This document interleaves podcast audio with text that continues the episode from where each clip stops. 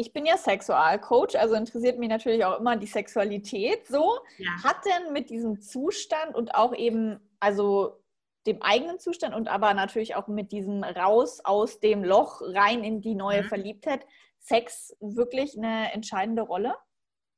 Definitiv. Sex hat eine ganz große Rolle. Ähm,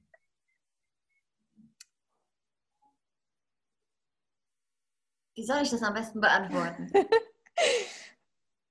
Anziehungskraft.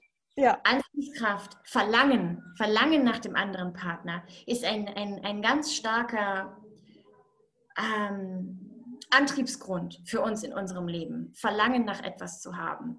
Ja, das ist wie so ein, wie so ein, wie so ein Schallkreislauf, der im, im Kopf abläuft. Ich habe Verlangen nach etwas, Eiscreme und dann ähm, denke ich darüber nach, oh, ich würde es gerne haben, dann bekomme ich es und Glückshormone werden ausgeschüttet. Ich erinnere mich daran und dann will ich es wieder haben, so diesen, diesen Verlangenscircle aufzubauen. Eigentlich alles, was wir im Leben tun, tun wir, weil wir verlangen, das zu tun. Ja, egal, ob wir nun aufstehen oder uns hinsetzen. Und was in vielen Partnerschaften über die Zeit eben kommt, ist mangelndes Verlangen des Mannes nach der Frau oder mangelndes Verlangen von dir nach ihm. Und ähm, dieses Verlangen wird dadurch wieder aufgebaut nacheinander. Und das ist ein ganz großer Punkt, wenn die Anziehungskraft schwindet zwischeneinander, dann fängt man an, so ein bisschen wie Mitbewohner miteinander zu leben. So wie es ist ja auch so, im Gehirn ist nicht viel anders zwischen einer tiefen, guten Freundschaft ähm, und einer Paarbeziehung. Was aber sich unterscheidet, ist ähm, die Sexualität, die Intimität. Ja, das ist eben der, was, was die gute Freundschaft unterscheidet von einer Paarbeziehung. Und wenn das schwindet in der Beziehung, wird man irgendwann zu Mitbewohnern.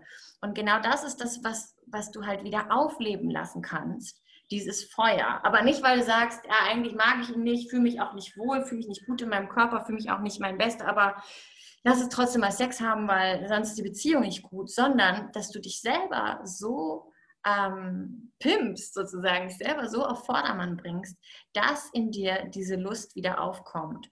Und da mhm. denke ich, das ist auch sehr stark ähm, körperlich verhaftet. Klar, Lust passiert auch ganz stark im Geist, im Gehirn, ähm, aber Lust braucht auch viele körperliche Voraussetzungen. Damit meine ich jetzt gar nicht so, oh, du hast heute äh, gut gegessen oder hast, hast gut geschlafen, sondern es, es braucht eben die richtige Körperchemie in dir, um dich dahin zu bringen, dass du sagst, ja, ich habe auch Verlangen nach meinem Partner. Und natürlich ist Verlangen auch ganz stark, das weißt du ja sicherlich auch, emotional und mental verankert. Ne? Wenn du super starken, wir haben eben in unserem Interview auf meinem Kanal schon drüber gesprochen, wenn du eine super starke unterdrückte Abneigung gegen deinen Partner hast, wenn du Emotionen hast, die du nicht aufgearbeitet hast, wenn du dich verletzt fühlst, wenn du dich nicht gesehen fühlst, all diese Dinge, dann hast du auch keine Lust, äh, dass der über dich herfällt. Nee, überhaupt nicht. Ja, total. Also ich finde es total schön, auch wirklich zu sagen, das ist ja das Besondere an der Partnerschaft, irgendwie dieses, diese körperliche Nähe.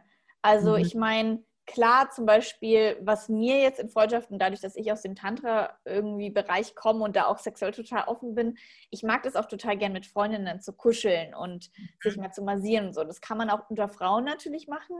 Aber es ist trotzdem nochmal eine ganz andere Art des Genährtseins, des mhm. sich geliebt fühlens, des sich im Körper fühlen, wenn man diesen irgendwie Intimität, diese, diese sexuelle Anziehungskraft und dieses sich spüren, verschmelzen, wenn man das wirklich spüren kann, ja. ist das so bereichernd für die Partnerschaft und auch eben irgendwie wieder so prickelnd. Und das kann wirklich wieder so Momente der Verliebtheit hervorrufen. Nicht dau also ich weiß nicht, was du darüber denkst, aber jetzt nicht so dauerhaft immer, aber trotzdem immer wieder.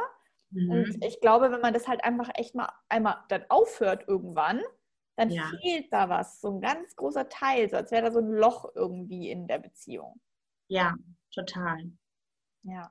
Und was du eben auch gesagt hast mit dem Verschmelzen, es ist ja nicht, Sex wird dann oft irgendwie so rationalisiert, wenn es dann, wenn dann kein Sex in Langzeitpartnerschaften mehr da ist, dann ist es so, ach ja, es geht nur um Sex und es geht nur darum, dass er immer Sex haben will. Aber Sex ist ja ein Weg, um, um eins zu werden eigentlich, um, um die, die zwei Puzzlestücke, die ihr seid, zueinander zu führen, um, um wenn man dann noch so ein bisschen, und du machst ja auch Tantra, ein bisschen tiefer reingeht, um auch in ganz andere Bewusstseinszustände zu gelangen und auch etwas unglaublich ähm, Bereicherndes auf emotionaler, aber auch auf energetischer Ebene, was ein unglaubliches Potenzial in sich birgt für Weiterentwicklung hin zu höheren Bewusstseinsebenen. Und wenn das fehlt, dann ist das so schade, weil das müsste nicht fehlen. Und oftmals fehlt das einfach, weil wir verrückterweise unbewusst aktiv Dinge tun, um das zu verhindern, um diese,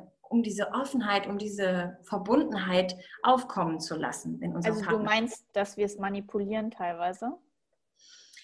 Naja, dass wir unbewusst Dinge da, dafür tun, dass wir keine Lust auf unseren Partner haben. Dass wir zum Beispiel konstant negative Gedanken über ihn denken. Dass wir konstant Gedanken denken, wie ich ähm, fühle mich schlecht behandelt von ihm, wie tut er das, wenn er das doch mal machen würde, wäre das viel besser. Gestern hat er das auch schon wieder gesagt, ich kann da auch nicht da loslassen, warum hat er das vorgestern gesagt? Was ist denn, wenn morgen das passiert? Wenn du in diesem Gedankenkarussell drin stehst, dann ist da nicht die, die, die, die Lehre, die es braucht und die Entspannung und die Freiheit, die es für Hingezogenheit benötigt. Und das tun wir ja. Ich meine, wir tun das ja aktiv. Wir haben immer so dieses Bild von, meine Gedanken denken sich selber, da habe ich nichts mit zu tun. Aber die Realität ist ja, es ist ja dein Kopf. Es sind, sind ja deine Gedanken. Und das ist immer so ein bisschen ein schmaler Grad zwischen Eigenverantwortung und Self-Empowerment, dass man da nicht als Zuhörer jetzt das Gefühl hat, ich zeige mit dem Finger auf die Frau und sage, du bist das schuld, dass du nicht geliebt wirst. Nein, das sage ich nicht. Aber gerade passieren in dir unterbewusst Dinge, die du, von denen du gar nichts weißt. Und wenn du einfach aufhörst, diesen Mist zu machen, dann wird da ganz viel Potenzial frei für eine schöne Liebesbeziehung. Glaubst du, dass wenn wir eben gerade solche vielen negativen Gedanken haben, weil du jetzt gerade gesagt hast, das passiert auf der einen Seite unter, unterbewusst bewusst, also quasi man entscheidet sich ja irgendwie schon dafür, diese ganzen negativen Gedanken zu haben. Mhm. Kommt es irgendwie, weil wir darin Vorteil sehen? Also, weil, was ich jetzt damit sagen will, ist, dass ja viele Frauen wirklich auch da nicht rauskommen aus diesem negativen Gedankenkarussell und einfach sagen, ja, aber ich kann das, ich krieg das nicht hin. Also, mhm. dass das irgendwie für die anscheinend unterbewussten Vorteil bringt, mhm. so zu denken. Mhm. Passiert das oft? Ja, auf der einen Seite schon. Es ist natürlich schwer. Wir sind, es ist schwer, aus, einem, aus einer Gewohnheit auszubrechen. Und wenn erstmal die Gewohnheit etabliert ist, solche negativen Gedanken immer wieder in, in, in Kreisen zu denken, ähm, äh, bedarf es einer gewissen Bewusstwerdung und auch, es ist ein bisschen ein schmerzhafter Prozess, sich einzugestehen, Mensch, ich habe da jetzt die ganze Zeit immer irgendwelchen Mist gedacht und aufgrund dieses Mists, den ich denke, fühle ich mich scheiße. So, und auch, und ähm, das hören, glaube ich, immer Menschen nicht so gerne, sich selber einzugestehen, diese Gedanken, die ich da denke, die sind gar nicht so wichtig. Also die sind gar nicht so wertvoll. Ne, wir, wir halten gerne an diesen Gedanken fest, weil wir glauben, es sind wertvolle Gedanken. Wir glauben, dass das schützt uns irgendwie. Ob wir nun unbewusst glauben, äh, das rettet uns davor, ähm, nicht im Wald gefressen zu werden vom Bären, oder ob wir das als Teil unserer Identität ansehen, ich bin ein Mensch, der so und so ist wir glauben, das ist schlau von uns, das zu denken. Wir, denken, wir gehen ja nicht hin und sagen, Mensch, lass mich mal richtig destruktive Gedanken haben, dass ich mich richtig schlecht heute fühle und auf jeden Fall keinen Sex habe. Sondern wir glauben ja, dass das ist gut. Ah, wenn ich das denke, verhindere ich, dass er zum Beispiel fremd geht. Mhm. Wenn ich das denke, dann entgeht mir nicht, ähm, dann, dass mir was Schlechtes passiert in meiner Beziehung. Ich bin aufmerksam. Mir entgeht nicht, dass er gemein zu mir ist. Aber was Tatsache ist, ist, das ist alles in deinem Kopf Du denkst es die ganze Zeit und durch dich wird die Milch sauer, sozusagen, ja. Also ähm, diese Gedanken loszulassen und zu sagen, okay, ähm, diese Gedanken schützen mich nicht, ich brauche dieses Mindset nicht, um glücklich zu sein, sondern ich kann mir das jetzt mal ähm, ganz ehrlich anschauen und ähm, anfangen, meine mentalen Strukturen zu ändern. Anfangen, Sachen loszulassen, die ich bisher immer so gemacht habe ja, da kommt es irgendwie in unserem Gespräch immer wieder zurück zu diesem mhm. eigenen Strahlen, zu der eigenen Göttin. Und da würde ich gerne von dir einen letzten praktischen Tipp haben, Also mhm. wenn die Frauen jetzt sagen, ja, habe ich jetzt verstanden, es geht jetzt mhm. wirklich um die Göttin, was ja. können sie denn jetzt wirklich heute, morgen anfangen, wirklich praktisch umzusetzen? Mhm. Also, ich würde sagen, das Wichtigste ist, glaube ich, in der Gegenwart zu leben. Das ist immer so ein, so ein, so ein mega abgenutztes Expression schon. Aber was uns am stärksten unglücklich macht, sind ähm, unsere Imagination über eine nicht reale Zukunft und unsere Erinnerung an eine Vergangenheit. Würden wir uns an die Vergangenheit erinnern und die ganze Zeit denken, Mensch, bin ich da gewachsen, boah, was habe ich da Tolles gemacht, dann wären wir zufrieden. Und würden wir in die Zukunft denken und sagen, wow, wie, wie schön wird das, dann wären wir auch zufrieden. Aber meistens denken wir ja, fuck, warum habe ich das gestern gemacht und oh nein, wie wird das denn morgen wieder werden?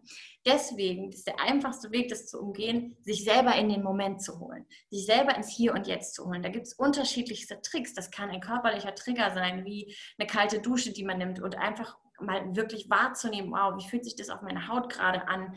Ähm, was empfinde ich? Was spüre ich gerade? Das kann auch sowas sein, wie einen Akupunkturpunkt zu drücken und sich dann einen mentalen Satz zu, zu sagen, selbst zu sagen, das, was ich gerade sehe, das, was ich gerade wahrnehme, das ist die Realität. Alles andere ist ein Traum. Also es ist tatsächlich ein Traum in deinem Kopf. Du, du lebst ja nicht in der Vergangenheit und du lebst auch nicht in der Zukunft. Du lebst in diesem kleinen Mini- Momentstückchen. Nur da lebst du und nur da kannst du etwas erfahren. Nicht in der Vergangenheit, nicht in der Zukunft. Und alles dafür zu tun, dich so gut wie möglich in die Gegenwart zu holen. Dann denkst du nämlich schon mal nicht mal darüber nach, was er gestern wieder nicht getan hat und was der Angst hat, dass er morgen vielleicht nicht tun wird, sondern bist einfach mal im Jetzt und hast eine erhöhte Awareness für die Dinge um dich herum. Und das macht schon ganz viel Zufriedenheit automatisch. Mhm. Voll schön. Ja, das kann man in allen Bereichen echt mit reinnehmen, weil das kann in der Arbeit oder egal wo irgendwie dich zurückbringen und dann ist alles auch gar nicht mehr so ernst. Ja. So mhm. schwer, sondern es ist einfach, es ist da. Es ist einfach ja. da im Moment. Mega. ja, da könnt ihr da draußen auf jeden Fall ähm, diesen Tipp total gerne mal umsetzen. Also ich weiß, glaube ich, die meisten wissen das eigentlich, aber tun, das muss man halt dann auch wirklich tun. Und äh, da finde ich auch wirklich solche, wie du so gesagt hast, Akupunkturpunkt oder irgendwie sich so einen Trigger zu setzen, geil. Also ja. guter Tipp. Oder selbst so ein Handywecker oder sowas. Ich hatte das früher, am Anfang habe ich das gemacht, dass ich mir alle 15 Minuten einen Handywecker gestellt habe am Wochenende und dann gesagt habe, okay, in den Moment, komm in den Moment. Ah, das ist, du denkst am Anfang, bin ich denn bekloppt, dass ich das brauche. Aber ja, du brauchst den Trigger, weil dein Gehirn ist jahrelang auf was anderes trainiert und jetzt trainierst du dich quasi auf hier und jetzt sein. Mega. Vielen, vielen, vielen Dank für so viel wertvollen Content, so viel tolle Tipps rund um Langzeitbeziehung, Verliebtsein etc. Ich glaube, dass äh, viele Frauen da einiges mitnehmen und diese Verliebtheit vielleicht sogar irgendwie noch mehr spüren können. Also ich würde es mir auf jeden Fall wünschen, weil ich weiß ganz genau, von was du redest. Und ähm, ja, Leonie, wo kann man dich finden, wenn die Frauen wirklich sagen, sie wollen mehr von dir wissen? Wo sollen sie hinkommen? Am besten würde ich sagen, glaube ich, auf meinen YouTube-Kanal. Ähm, da gibt es ganz, ganz, ganz, ganz viele Videos zu diesem Thema. Und sehr ähm, spannend auch Ihre Veränderungen dort zu sehen. Ja, total. Ähm, also vielleicht die neuesten Videos zuerst anschauen. und ähm, ja, ich habe auch ein Instagram und ähm, ich kann dir auch mal einen Link geben, ähm, vielleicht für deine Shownotes oder so. Wenn jetzt jemand gesagt hat, oh, ich würde da gerne mehr über das Programm erfahren, das heißt Love Dynamics, ähm, dann können Sie sich da ein bisschen mehr äh, Informationen zu anschauen. Sehr cool. Mache ich alles in die Shownotes und sage danke, dass du dabei warst. Vielen, vielen Dank. Tschüss. Tschüss. Und da ist auch schon Teil 3 von dem wundervollen Interview mit Leonie Töne zu Ende. Wenn ihr Teil 1 und 2 noch nicht angeschaut habt, dann schaut euch die unbedingt an. Danke Leonie für deine Zeit. Danke an euch für eure Aufmerksamkeit. Gebt mir doch gerne mal ein Like, wenn ihr das Video toll fandet und schreibt mal in die Kommentare, was euer Learning ist, was ihr mitnehmt, was ihr lernt und ähm, lasst uns in den Kommentaren austauschen. Danke, dass ihr dabei wart. Abonniert gerne, damit ihr nichts weiteres verpasst und bis bald.